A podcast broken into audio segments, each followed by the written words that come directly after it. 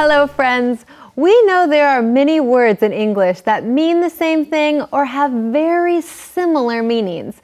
But no matter how similar they are, words often have different connotations. Right. Let's take a look at the words thin and skinny as an example. Now, they both mean the same thing, don't they? Yes, thin and skinny have the same meaning. They both refer to the condition of not having too much flesh. But their connotations are different. If you want to compliment someone on their body shape, which would you use, Ken?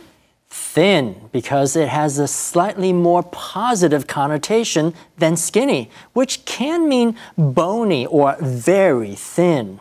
True. However, I think it would be okay to use skinny to describe children. It's just that when you use it to describe adults, its meaning becomes slightly negative.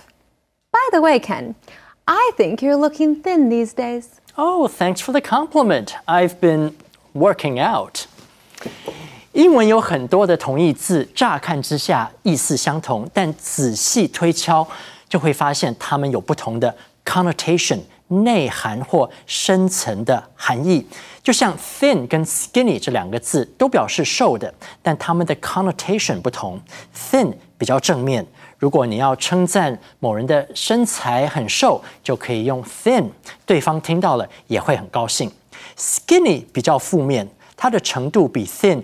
更瘦，有一点接近皮包骨的瘦，所以一个 skinny 的人看起来或许并不是很健康，但 skinny 可以用在小朋友身上，因为小孩子并不在意，也没有这一方面的顾虑。这就是今天的 Info Cloud，我们下次云端见。